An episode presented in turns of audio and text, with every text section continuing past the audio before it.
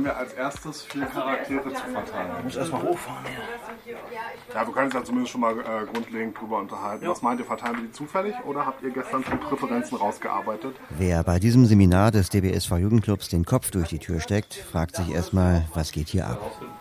Im gemütlich eingerichteten Schülercafé der Blister in Marburg sitzen zwei Gruppen von Leuten um je einen Tisch in einer Ecke des Raumes. Viele haben Breilzeilen vor sich, andere Papier. USB-Sticks werden getauscht, Dateien geladen, Inhalte verglichen, Werte genannt. Wie viel? Einziger Hinweis auf das, was hier vor sich geht, ist ein 20-seitiger Spielwürfel, der jeweils in der Mitte des Tisches liegt. Hier findet das Pen and Paper Rollenspielseminar des DBSV Jugendclubs statt. Pen and Paper, also Stift und Papier, sind hier vielfach durch Breilzeile ersetzt. Bei Pen and Paper Rollenspiel handelt es sich um das analoge Pendant zu Computerrollenspielen, die ja für blinde und sehbehinderte Menschen vielfach unzugänglich sind. Dabei nehmen die Mitspielenden fiktive Rollen an, spielen also Fantasiecharaktere, die geführt durch einen Spielmeister gemeinsam ein Abenteuer durchleben. Vereinfacht könnte man sagen, es handelt sich um eine Mischung aus Gesellschaftsspiel und Improvisationstheater. Spielmeister waren in diesem Fall mein Kollege Felix Högel vom DWSV Jugendclub und sein Bruder Till. Genau, ich bin Till Högel und mache das seit circa drei Jahren, also das Rollenspielen an sich. Und das, was mich daran begeistert, ist die Freiheit, die man bei diesem Spiel genießt. Denn man kann prinzipiell alles machen. Ob man es am Endeffekt schafft, liegt natürlich immer am Würfelglück und an den Werten, die man nun mal fleißig zusammengesammelt hat. Aber diese grundsätzliche Freiheit ist etwas sehr Schönes. Der Waldläufer wird in einer Vierergruppe wahrscheinlich nicht mehr zu verfolgen. Bevor es losgehen kann, müssen die Charaktere verteilt werden. Ich will auf jeden Fall irgendwas, was trischt. Da hat natürlich jeder Mitspielende so eigene Vorlieben, was er oder sie gerne mal spielen möchte oder auch nicht. Tommy hätte gerne den Hau drauf, den kann er meinetwegen gerne kriegen. Okay, danke. Dann haben wir, Wen willst du nicht, Philipp? Den Zwielichtigen. den Was? Schurken. Warum nicht? Dann haben wir für, für Philipp dann noch entweder den Magier oder den Kleriker. Oh, dann, äh, Gesundheit. dann würde ich glaube ich eher den Magier. Als nächstes werden die sogenannten Charakterbögen verteilt, also Papierbögen oder eben Dateien auf Breilzeilen, die die Fähigkeiten und Eigenschaften des jeweiligen Charakters enthalten. Genau, erstmal haben wir die allgemeinen Sachen. Da steht ein Name drin, welche Rasse ihr seid. Es gibt ja mehrere in dieser Welt. Einmal die Gesinnung. Mhm, neutral gut, zum Beispiel. Mhm. Das bedeutet, ihr seid moralisch nicht allzu sehr gebunden, aber grundsätzlich seid ihr eher nette Menschen. Sie wollen niemandem was Böses. Genau. Sie wollen nur spielen. Dann steht da eure Klasse, das ist quasi eure So, Rolle. ich habe ähm, chaotisch. Ah, Klasse, okay, Magier, okay. Kämpfer. Genau. Dann hätten wir darunter euer Level. Da müsste 1 stehen. Null.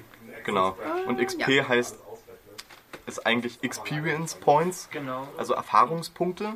also Da habt ihr noch null, ja noch weil wir stehen ja noch am Anfang. Ne? Dann hätten wir eure Trefferpunkte, das ist eure Lebensanzahl. Denn nicht nur ihr könnt Gegner angreifen, sondern die Gegner werden euch natürlich auch zurück angreifen. Und wenn sie treffen, machen sie Schaden. Und dieser Schaden wird von einem Lebenspunktestand abgerechnet. Und wenn ihr auf Null seid, habt ihr ein Problem. Dann haben wir eure Initiative, die brauchen wir für Kämpfe. Denn sobald ein Kampf auftritt, lasse ich euch euren 20-seitigen Würfel rollen und das Ergebnis, was da drauf steht, plus euren Initiativewert, nehme ich dann und danach wird geguckt, wer als erstes in einem Kampf handeln darf. Denn so ist es sehr freigestellt, so kann jeder sagen, was er tun will, aber in einem Kampf ist es rundenbasiert. Okay. Der Spielmeister kennt die Rahmenhandlung und schildert den Mitspielenden ihre Situation und was ihren Charakteren während des Spiels widerfährt. Er verkörpert außerdem die Charaktere, die nicht von den Mitspielenden gespielt werden und ist so eine Art Moderator. Eure Heimatstadt Sandpoint ist eine urige Küstensiedlung, welche zeitweise ein Problem mit Monstern hat, sowie gottlose Goblins und hungrigen Ghoulen. Doch die Bewohner haben es immer geschafft auszuharren und zu überleben. Doch vor kurzem kam eine weitaus größere Gefahr, um die Stadt zu bedrohen. Ein paar Wochen zuvor fingen an, Lebensmittel von den umliegenden Farmen zu verschwinden. Manchmal wurde ein halb gegessener Kadaver gefunden, doch meist blieben nur noch Blutspuren da.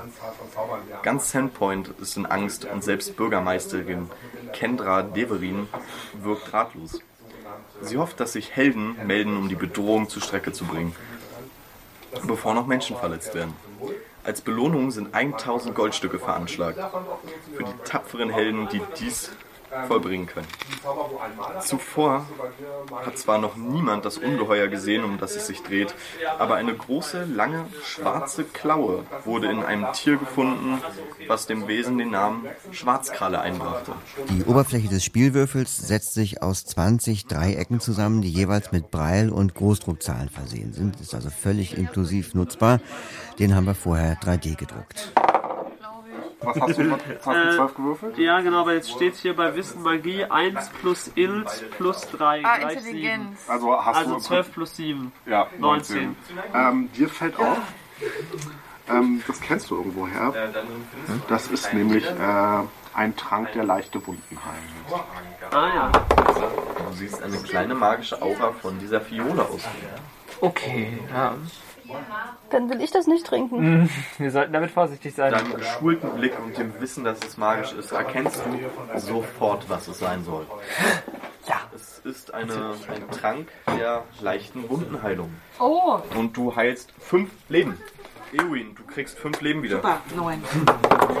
Ja, aber ich brauchen einfach den Kopf Zahn? mitnehmen? Als, als Beweis, dass wir den Haben wir denn den Kopf? So, Ja, ja, das man kann ihn vielleicht besorgen. Der Drache liegt noch da.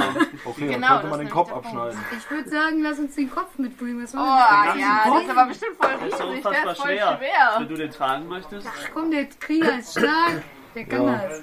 Genau. Der muss den aber dann mit beiden Händen nehmen und wenn wir doch noch angegriffen werden. Ja. Dann schmeißt er ihn einfach. Dann muss auf er irgendwas anderes Ich nehmen. würde eher einen Zahn, Zahn. und eine Klaue nehmen ja. und eine Schuppe, wenn der eine hat. Mhm, der hat Schuppen.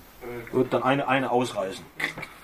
Das, das Oder jeder von uns nimmt eines. Dann hat jeder von uns einen Beweis. Ja, Die, ihr kommt den Flur herunter, Richtung der Goblin-Höhle, triumphal mit euren Trophäen. Klettert das Seil hinunter. In der Höhle der Goblins angekommen, verstummt auf einmal das aufgeregte Gebrabbel, das ihr gehört habt. Und alle Goblins starren euch mit weit aufgerissenen Augen an. In, in den Händen eure Trophäen. Und alle Goblins fangen an, wie wild zu kreischen und zu tanzen und sich zu freuen, dass, äh, dass sie von diesem Monster erlöst sind. Es ist erledigt. Das Monster ist tot. We are the Der champions. König, der König freut sich tanzt. Ja, ja, große Helden, große, große Helden. Läuft wieder zu seiner Schatztruhe, wühlt wieder da drin rum, wirft Sachen weg, guckt sich Sachen an, legt sie wieder zurück und äh, legt jedem von euch eine, eine echte Perle in die Hand als Belohnung. Vielen Dank. Danke, lieber Goblin.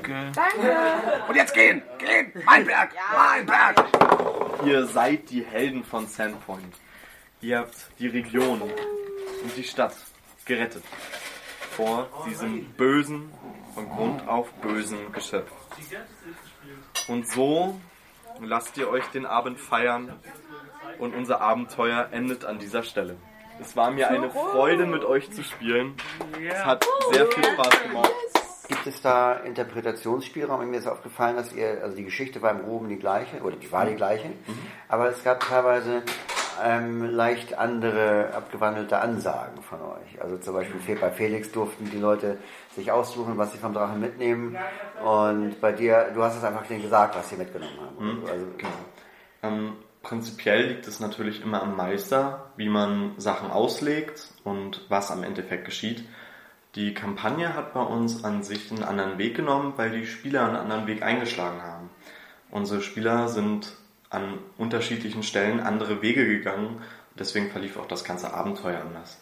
Was beim Drachen am Endeffekt der ausschlaggebende Punkt war, dass Felix mit seiner Runde früher fertig war als wir.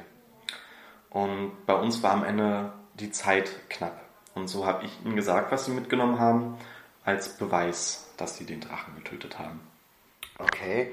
Und äh, wie- ist das? Also das, beide Gruppen haben ja nun äh, mit einem Abstand von einer halben Stunde, glaube ich, etwa äh, das Spiel äh, gewonnen. Also sie haben ge- gegen den Drachen gewonnen, sie haben die Belohnung kassiert, äh, die da ausgesetzt war. Ähm, das ist natürlich ein toller Ausgang. Hätte das auch anders ausgehen können? Hätte es auch passieren können, dass eine Gruppe, äh, weiß nicht, dass die alle sterben oder dass die eben halt vom Drachen besiegt werden? Auf jeden Fall. Denn der Drache war der Endgegner und er war bockenschwer. Ich und Felix hatten damit gerechnet, dass maximal eine Gruppe diesen Gegner schafft. Denn der Gegner war eigentlich so gebaut, dass es wirklich, wirklich schwer ist, ihn zu besiegen. Und so sind wir natürlich umso glücklicher, dass beide Gruppen es geschafft haben, aber es war halt nicht wahrscheinlich. Gut an. Ja, total. Ja, es macht sehr viel Spaß. Es hat richtig viel Spaß gemacht. Man taucht richtig Ja, in die Welt auf ein. jeden Fall. Ja. Man, ich finde, die Fantasie ist auch sehr lebendig. Also, man ist, also ich bin da so richtig drin. Vor allem das auch selber so zu beeinflussen, was ist. Äh, das ist schon, was man normalerweise nur von irgendwelchen Computerspielen kennt, das dann jetzt selber so ein bisschen live zu steuern ist natürlich. Und es ist immer Glück oder Pech. Also entweder es passiert was oder es passiert eben nichts. Das ist echt toll. War cool. War sehr gut, sehr kurzweilig, Ja. spannend. Also von jedem war wenig was dabei. Genau. Wir hatten einen sehr guten Meister. Ja. Muss ich jetzt auch mal betonen. Es war auf jeden Fall eine ziemlich coole Erfahrung. Und ich muss sagen, es hat mir sehr viel Spaß gemacht. Gerade zu sehen, wie neue Spieler in dieser Welt agieren, wie sie sich untereinander verhalten und auf was für Ideen sie kommen. Denn das unterscheidet sich tatsächlich sehr stark zwischen erfahrenen Spielern, die können meist aus 10 Meter Entfernung riechen, das ist eine Falle. Aber bei neuen Spielern ist es halt nicht so. Und so war es halt interessant auch zu sehen, wie die Fallenmechaniken tatsächlich auch endlich mal funktioniert haben. Was echt richtig schön war. Ja, okay, dann Dankeschön. Wenn ihr mehr darüber lesen wollt, vielleicht selbst mal Pen and Paper spielen wollt und äh, den Würfel ausdrucken wollt, dann findet ihr diese Infos auf unserer Website dbsv.org/netzjugend.html, wo wir all unsere Seminare dokumentieren. Ich sage es nochmal: dbsv.org/netzjugend.html.